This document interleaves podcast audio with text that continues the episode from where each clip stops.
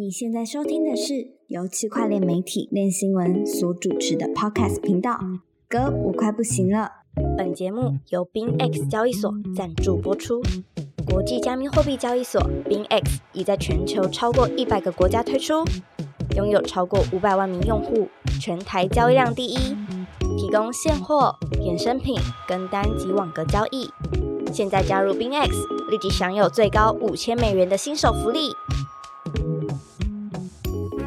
嗨，欢迎收听这一集的《歌舞快不行了》，我是你的加密酸民韦德。我是俊，嗯，Perry 你好，靠背，谁临时想得出来啊？我就想说，因为最近看很多那种嘻哈节目，然后就是有一些 rapper，、他们前面都会有一个 intro，就是我是什么什么东西的，大嘻哈时代嘛，嗯，whatever，就很多嘻哈节目。我就想说，是不是我们也应该要有个前面的这种称号呢？我是你的加密酸民韦德，有有，那你呢？Perry，我是你的知心韭菜 Perry，哇，换俊哥了。我不知道，好，太为难俊哥了。好，真的是太为难俊哥了。好，呃，这个礼拜一开始呢，我我们目前看到最大的新闻，应该呃，今天是这个七月十三号，然后目前最大的新闻应该就是这个 FTX 它开放它的债权的申申请理赔的一个网站啦。嗯，其实它没有正式宣布了。对，它其实没有正式宣布，但其实应该过往就是包含就是 FTX 的 Twitter 官方 Twitter，、然后还有处理这个破破产重组的公司 K Roll，他们其实都有公布过这个网址，就是说这个未来是会啊、嗯作为一个开放的理赔的一个门门户网站这样，但是。嗯，第一个是他们在这之前是在跟法院破产法院去协商说，呃，我们应该要设定一个呃债权人可以提交资料的 deadline，就是在今年的九月底嘛。嗯，那就有说这就有预告说这个网站会开启，不过它在开启之后呢，就是开启一下就马上就当掉了这样，然后隔天也就是今天，然后再再重新的开放，那很多人就已经有开始尝试这个东西。不过，不过，官方还是没有正式宣布说这个东西已经开放，只不过看起来目前它是可以用的。那我们也确认过，那个网址跟所有官方的管道公布的网址是一样的东西。那所以今天我们应该就稍微来讨论一下，说呃，这个网站里面到底有什么样子的内容？呃，这个网站我觉得做的蛮不错，就它支援很多语言，所以你可以直接点中文，然后使用上也不会有什么问题。然后一进去之后，就是你要先选择平台，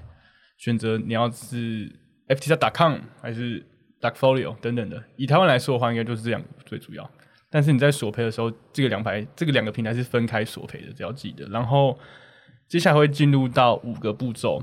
前面的步骤都还蛮基础的，就是你要登录账户嘛，然后信箱验证，然后 KYC，然后 KYC 有一点要注意的是，它会需要你去提交你的居住证明。对我觉得这一点其实，呃，如果你是住在外面的话，蛮麻烦的，因为你没办法弄水电账单，你主要主要能依赖的可能就是你的呃缴税记录或是嗯，对呃对账单，对，但是要包含地址，哦，对，，然后这点让 Perry 非常痛苦。对啊，我觉得超麻烦的，因为我租租房子，我根本没有学水电。生仔仔，学 然后生仔仔也麻烦，然后我也没有没有很多银行账户，我就一个就是新新转户而已。然后我刚好我那一间没有那个对账单没有地址，哦。然后我就是必须要去找我的纳税记录。哦，对，然后但是因为我把纳税记录删掉了，哦，然后我就要找一天去申请。那他有规定一定要是英文版的这些呃，件吗他其实没有写，他呃，我们听呃我们朋友实做之后就谢懂了，他说他是用中文的对账单也过也可以过，对，因为他表单上面是写说他是找第三方去做验证，我觉得他可能会有不同国籍人去帮你做这件事情。哦，搞不好，毕竟这个重组团队花了那么多钱嘛，对，也 多国际化，对啊，我记得第一天刚出来的时候，还有被屌说，就是你看你们这个重组团队收费收这么高，然后嗯网站第一天上线宕机是什么意思？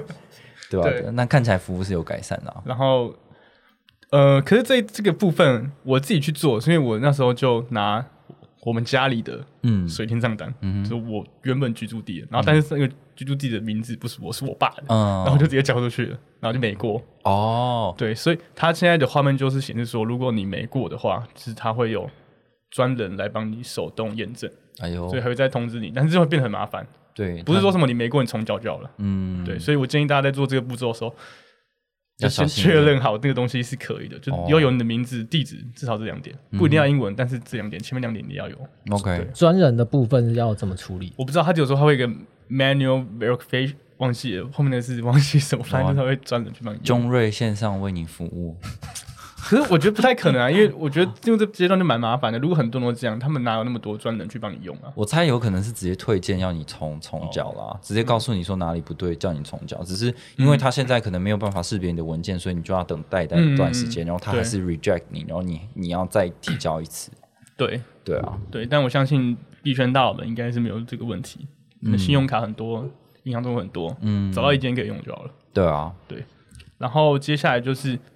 呃，刚刚讲的 KYC 其实就是第三步骤，第四步骤就是你可以去验证你的资产有没有错误。嗯哼，就如果你在 FT 叉的话，它会把每个子账户的资产都列给你看。嗯哼然后 Blackfolio 的话也会，嗯就是你可以确认一下说，诶，这些资产跟我当初的资产是不是有问题的？嗯对，就让你让你过目一下。嗯然后最后一步做就是进行你的电子索赔，就是电子的的资产索赔啦。嗯，你点选之后，它就会进入到 Crow，就是 Crow 就是 FT 下的索赔网站嘛。哦，对，，它会有一个很完整的，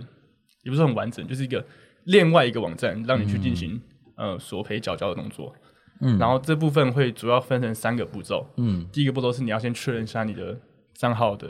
信箱，还有哦你，的账号 ID，嗯哼，这是第一步骤。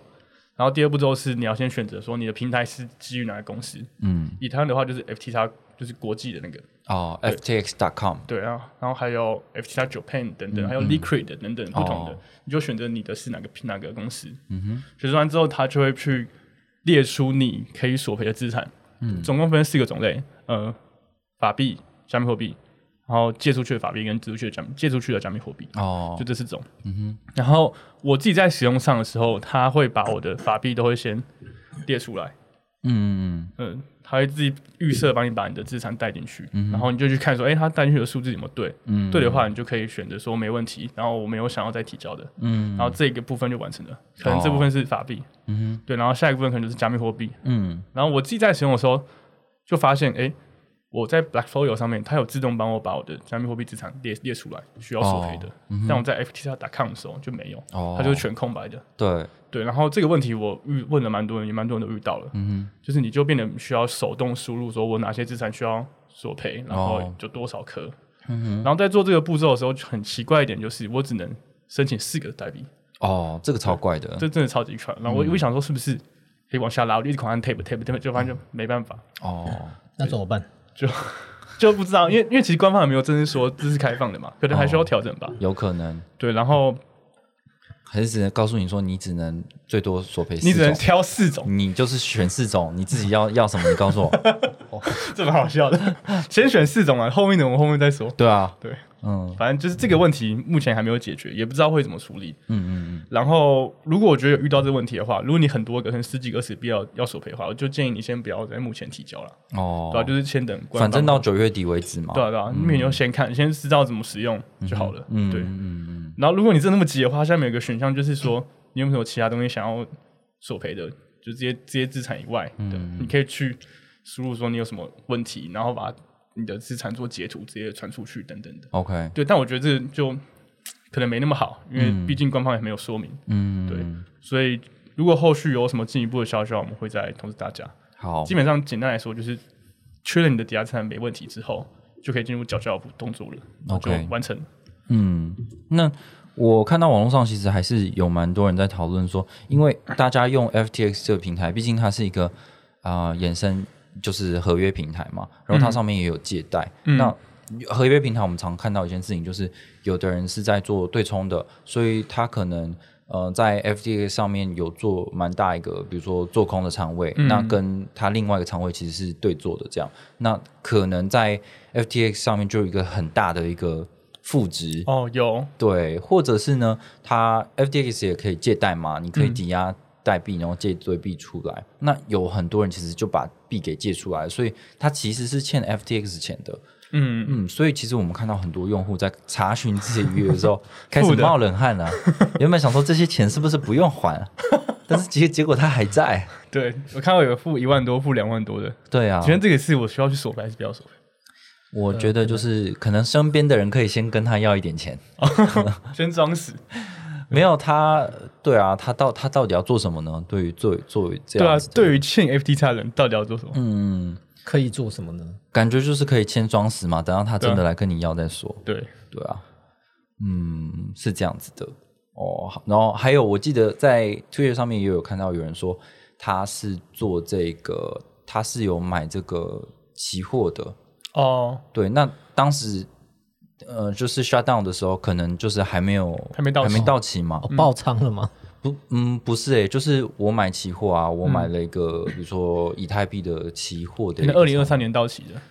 对，或因为那时候是十一月十一号，哎，十一月几号啊？十一月十号、十一号左右。对，然后如果它是十二月三十号到期，那我是不是就持有在那边？那这个东西要怎么算？就这个也是一个蛮神奇的东西。怎么结算呢？嗯嗯嗯，对，好，那 FTX 的网站的部分就差不多是这样子。我相信等到官方公布消息之后，应该那个网站会有更多的优化啦。嗯它基本上有三个月的时间嘛，就是在初步统计的部分吧。OK，那接下来一个主题呢是关于，嗯、就是怎么说，熊市指标，熊市指标就是必然的时候会一直出 IEO，就从熊市指标，因为没没东西干了，就必然就一直出 IEO。只好 IEO，然后必然最近出了一个新的 IEO 叫做 Arkham，然后它引起了呃有有一点争议啦。那 Arkham 呢，它是一个算是链上数据的追踪公司，然后之前就是有很多的公司啊或 KOL 感觉都会抓他们的。的数据，然后也闹过不少风波，比如说有被他们标记为什么美国政府持有的这个比特币的地址，那可能是跟呃思是暗网思路啊，还是跟那个什么 Mount Mountain Gox 有关系的这些地址，然后就就因为有发出警报说，然后这个这个里面的钱有移动的关系，所以就造成很多的媒体跟 KOL 就是绘声绘影的去报道，然后造成了一些市场的波动啊。不过当然后续他们也有很多解释，就说哦，那可能是系统的问题啊，或者是啊、这个这个这个人他们自己的标标记啊、使用者自己本身标记的关系啊，跟他们没有关系啊等等的。Anyways，就是有人确实在用这个链上的分析平台，然后他们也有一些正面或负面的评价。那呃，神奇的是他们居然就发币了，这样。俊哥，他们发币是为了要干嘛？哦，他们 要割，要割。要割其实币安 Launch Pay 还好，币安 Launch Pay 只占他们代币的五趴吧，嗯，所以后续可能还要再观察。那他们大概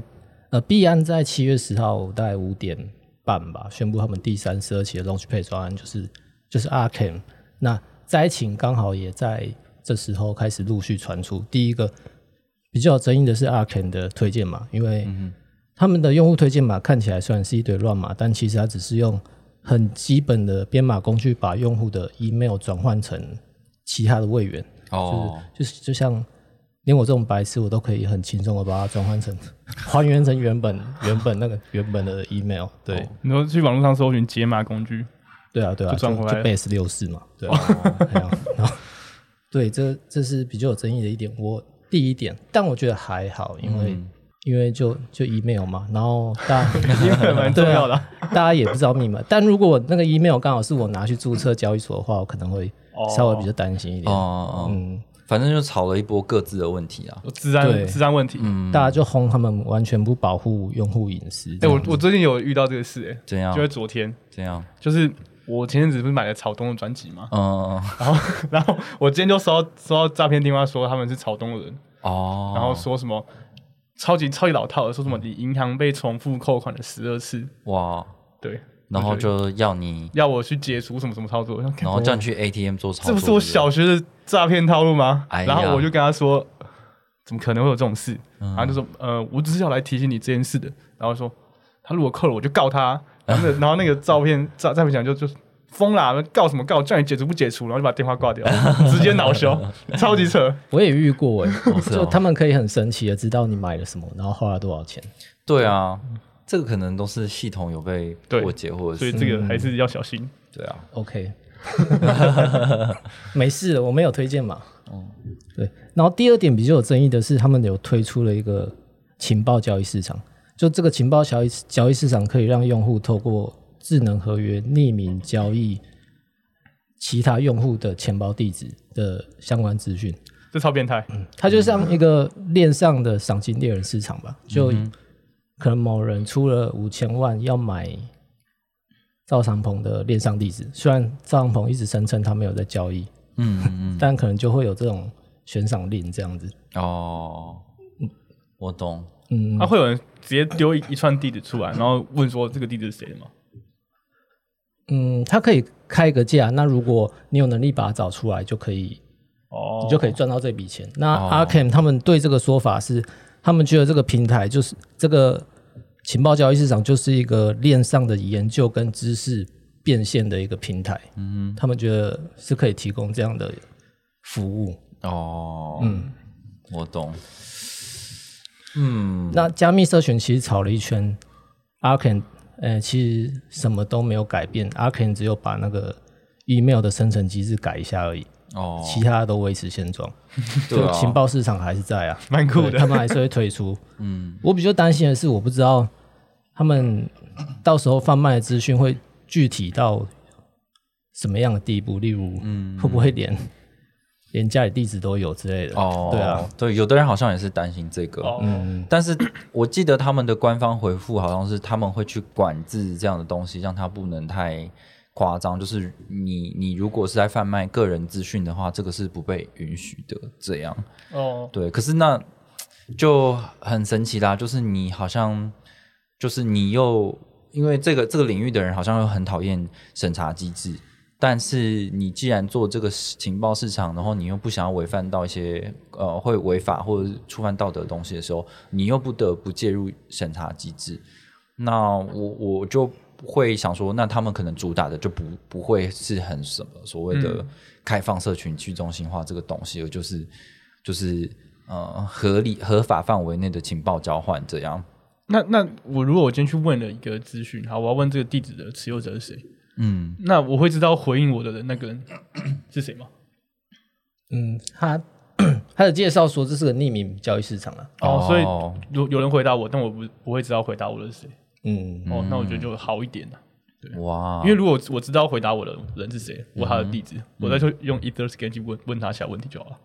哦，但还是很方便啊。私下交易嘛。对嗯嗯，就是我只要知道有人有这这些情报，我直接去找他就好了。哦，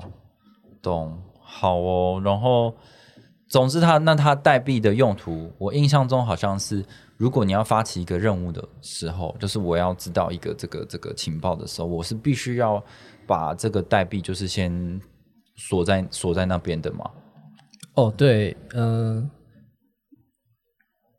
它类似卖，嗯，卖家要有押金，因为他怕你的资讯是假的。对对对，哦，哦哦就是好，我验证之后这资讯是对对的，把这押金退回去。对，哦。所以我是买家的话，我本来也要准备一些他的代币；我是卖家的话，我也是要准备一些，就是这个为了要信增提加提提升信任度的这个代币存在。那这个就是构成了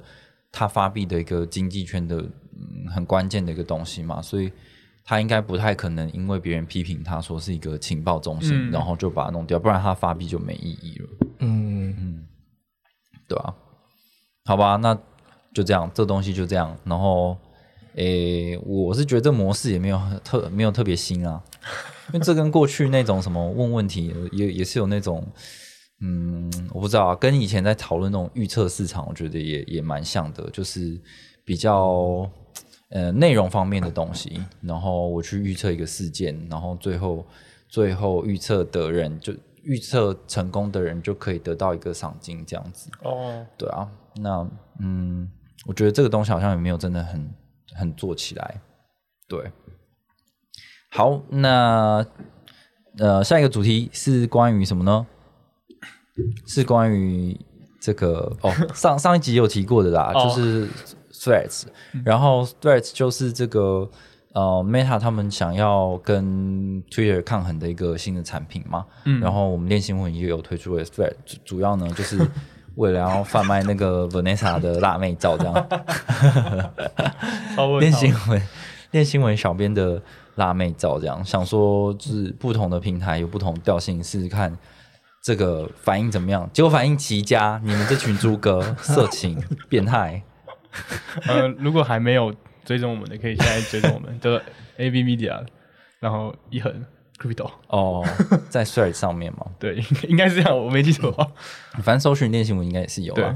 OK，然后那所以呃，我相信大家在网络上也看看到很多介绍的啊。那我、嗯我们今天应该主要就是可以发表一下大家对这个平台在使用上的一些体验跟感觉吧。我我觉得它界面26比推特好看啦，但是用起来感觉比较钝一点。就钝一点吗？比较钝一点对啊，我是这么觉得。哦，这个我是觉得还好，好像感觉没有到差很多。哦，就是我我我在使用，我在想说，嗯，就是如果我是个台湾人，嗯，我到底知不知道 Thread 这个字是什么？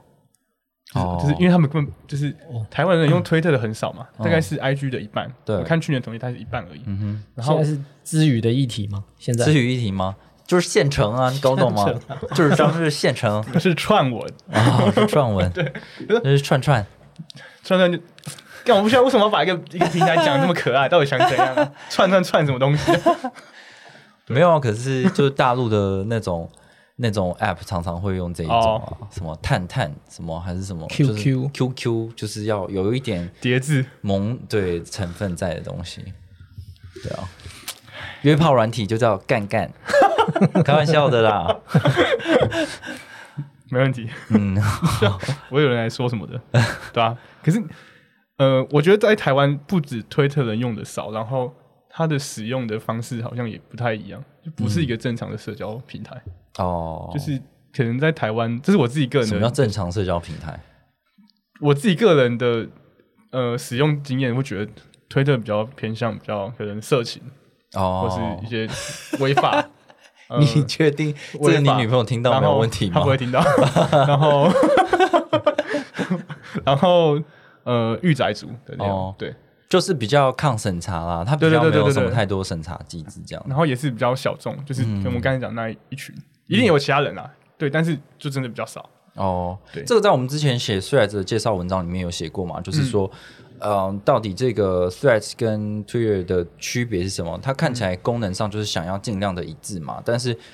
嗯，Thread 的话，它的看起来。如果是以这个 Meta 他们的调性来讲，就是 Meta 还是蛮多审查机制的，就是你色情的或者是政治的东西，你就是很难会嗯得到、呃这个这个曝光。这样，那 Twitter 就不一样，Twitter 是上面对上面非常多色情的东西，可是 Twitter 其实还是有一部分的这个审查机制的，就是它会有检举的功能，然后嗯。如果有不实的言言论的话，毕竟 Twitter 之前在那个美国总统大选的时候是受到很多压力，就说他们、呃因为川普他有一些不实的或者煽动的言论，造成很多悲剧啊等等的，所以。嗯，它上面其实是有一个是的的一个举报机制，然后如果这个东西是言论不实，又有很多人去抗议的话，其实你看到某一篇贴文的时候，这个系统会主动提醒你说，哦，有哦很多问题对，在在讲这个东西。那我目前在 Twitter 上面的这样子类型的呃机制来讲，我觉得好像还蛮不错的，嗯因为它那个不实言论是的 detail 到是我觉得哦，这个是真的很敏感的一个东西，他他的确是有在看这个，不像是 Meta 系列的脸书啊、IG 什么，他根本就不理你，就诈骗什么都超多，所以从价值观上面，产品价值观上面来讲，我觉得好像是 Twitter 对于这种就色情这种是，他觉得不会是一个很对社会有重大影响，或者是一个极极大犯罪的东西的话，是他不会给他太多的束缚，反倒是就是 Meta 这一派系是，就是你什么对啊，就诈骗的一堆，嗯，演出真的很多诈骗，对，然后前置色情啊什么的，嗯他把一些嗯、表面上看起来比较不好的东西都拿掉了，就是你不会看到一些很色情、而且可能贩毒等等东西。嗯，但是在另外一个层面上会有影响的东西，他就没有拿掉，哦就，可能两边人就在意的东西不一样吧。对，对，然后还有一个一点是，我觉得，呃，Threads 它的推出定位可能就是想要把推特做不好的功能做更好嘛，就是它都叫 Threads，嗯，所以它就是要主主打它可以一层一层的嘛。哦，对然后他想要用这一点去吸引用户，但是如果对台湾人来说，台湾人根本就没有这种习惯，台湾人不常用推特，他们用脸书、IG，他们也不会知道说这个 Thread 就代表是一层一层一层的文章。哦，对，所以对他们来说，哎、t h r e a d 对他们来说是什么？我不需要被取代，我没有一个就是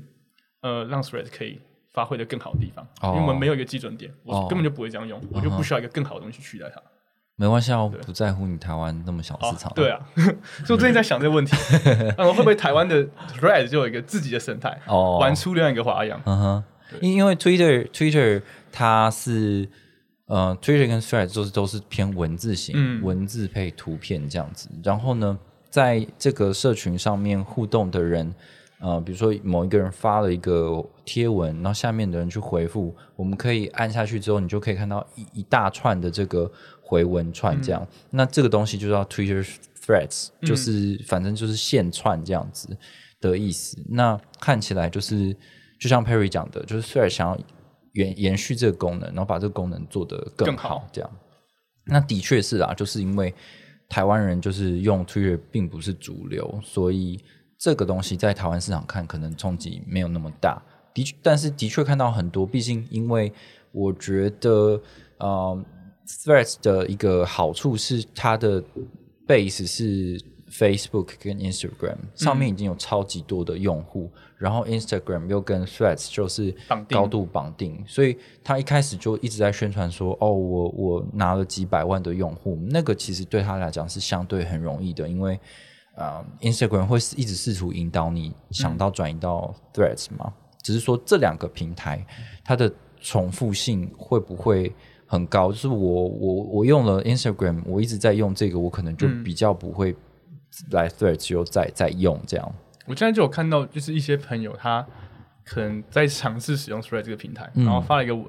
但 Thread 用的人不多，他可能在 IG 上有没有一千个人追踪，但我在 Thread 上面只剩三百个，哦。所以他可可能发一个文的触及就是比 IG 差很多，所以他可能为了要让触及提高，或者让更多人看到他有发什么东西，他就会把这个东西弄 Thread 上面的分享功能分享回 Instagram 的现实。哦，对对对。我觉得，那这样不就又回来了吗？就是为什么你还 那你就干脆在 Instagram 发就好，就是而且你那群朋友都会重复的被打到一次。哦，对啊，那我为什么不在第一个地方发？为什么我不要在 Instagram 上面有另外一个切换的那个页面，就是直接切换到 Thread 就好了？对，就我还要跳另外一个 App 这样。就是对啊，那这个东西会不会让他们的重叠性变得很高？嗯，就是好，现在已经透过 Instagram 带来很多的 Threads 用户，但这些用户能够找到他在 Threads 上面的乐趣吗？对哦吧，你你们现在看到大家用 Threads 比较多数在发什么样的内容？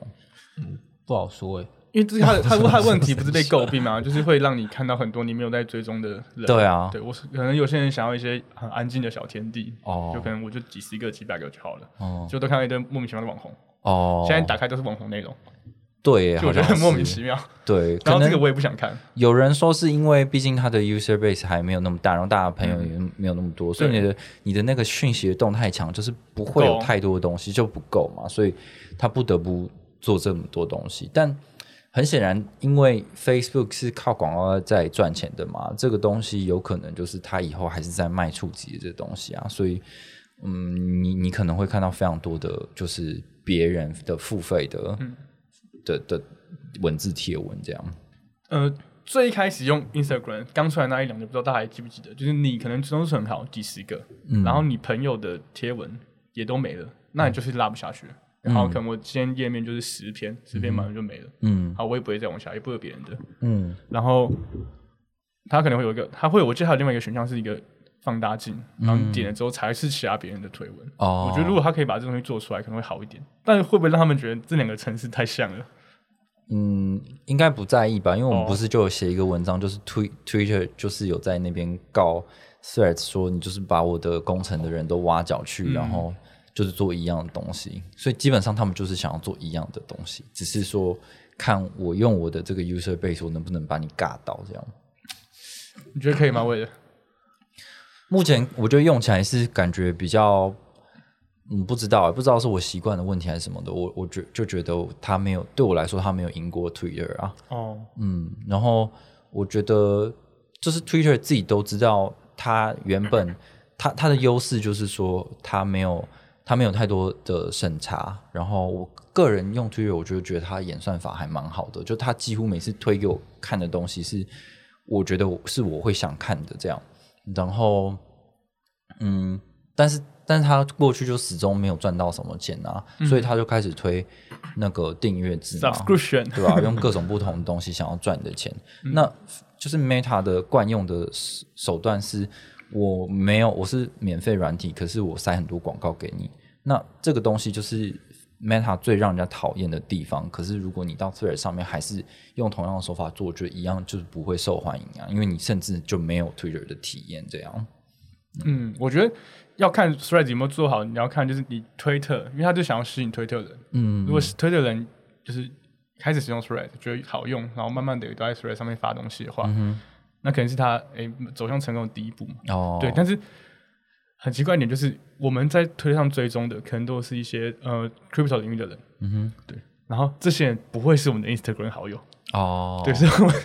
你从 Instagram 跳到 Threads 的话，也是看到自己 Instagram 那一群，不会是看到我们推特追踪的那一群人，嗯，所以我也不知道我在推特上追踪的那些人有没有在使用 Threads，哦，除非我特地去加他，对对对对，所以就有点麻烦。嗯，的确是。而且我觉得哦，还有一点就是 Twitter 上面其实是某种程度是有点匿名的，就上面是有很多哦有名的匿名账号。可是因为 Threads 会跟你的 Instagram 就是有高度绑定，那你就是会，你就是会变得蛮透明的这样。而且因为就是 Instagram 太多网帅网美了，所以你在用、同样在用 Threads 的时候，就会对于 Twitter 有很多这种 仔仔像或成人像的人，可能就比较没有那么喜欢吧。嗯，对，好，那就这样子，好像变成什么科技产品评论员一样，我们根本就不懂，我们瞎讲瞎讲而已我。们是一个用户的角度去讲，用户的角度去讲，没错，就对啊，我觉得这都是一个一个一个成长啦，而且现在就是，嗯，币圈就是这样子嘛，没什么东西好聊啊。嗯，但我觉得蛮有趣的啦。我觉得就是如果大家都可以，你看我们从嗯，像我们在讲我们自己熟悉的这些科技产品，然后我们光是使用者体验就有很多可以讨论的地方。但是回归到这个币圈的产品来讲的话，我觉得我们就还在讨论很浅层的东西，因为就是都都这些这些产品都还没有大量的被应用，然后它的功能也很单纯，然后嗯，我们好像在讨论什么嗯币价啊，还是讨论它的进步啊什么的，都都只是一个更新，都只是一个功能更新而已。那可能就像是某一次的，比如说 Twitter 或者是 Threads，它在、你在 App Store 里面，然后按下更新，然后更新那些东西，像这样的新闻在币圈大概就可以什么涨破三十。哎，我今天写这个哦，我今天写这个超很屌。对啊，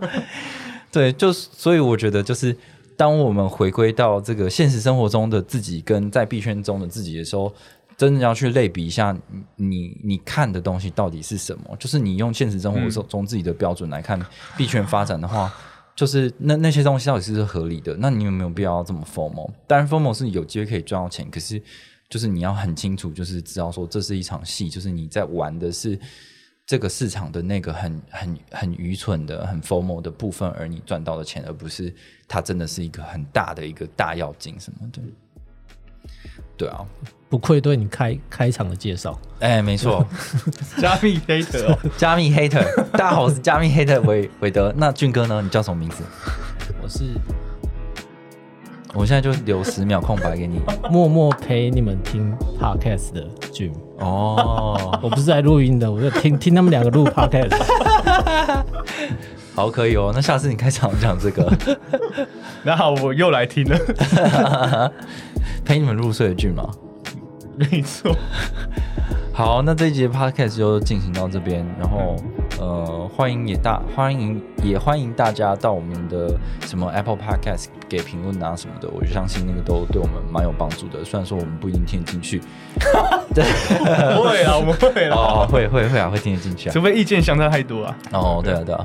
好，那就祝各位有一个好梦喽。我们这集难得这么短，那我们下周再见，拜拜。拜拜。拜拜拜。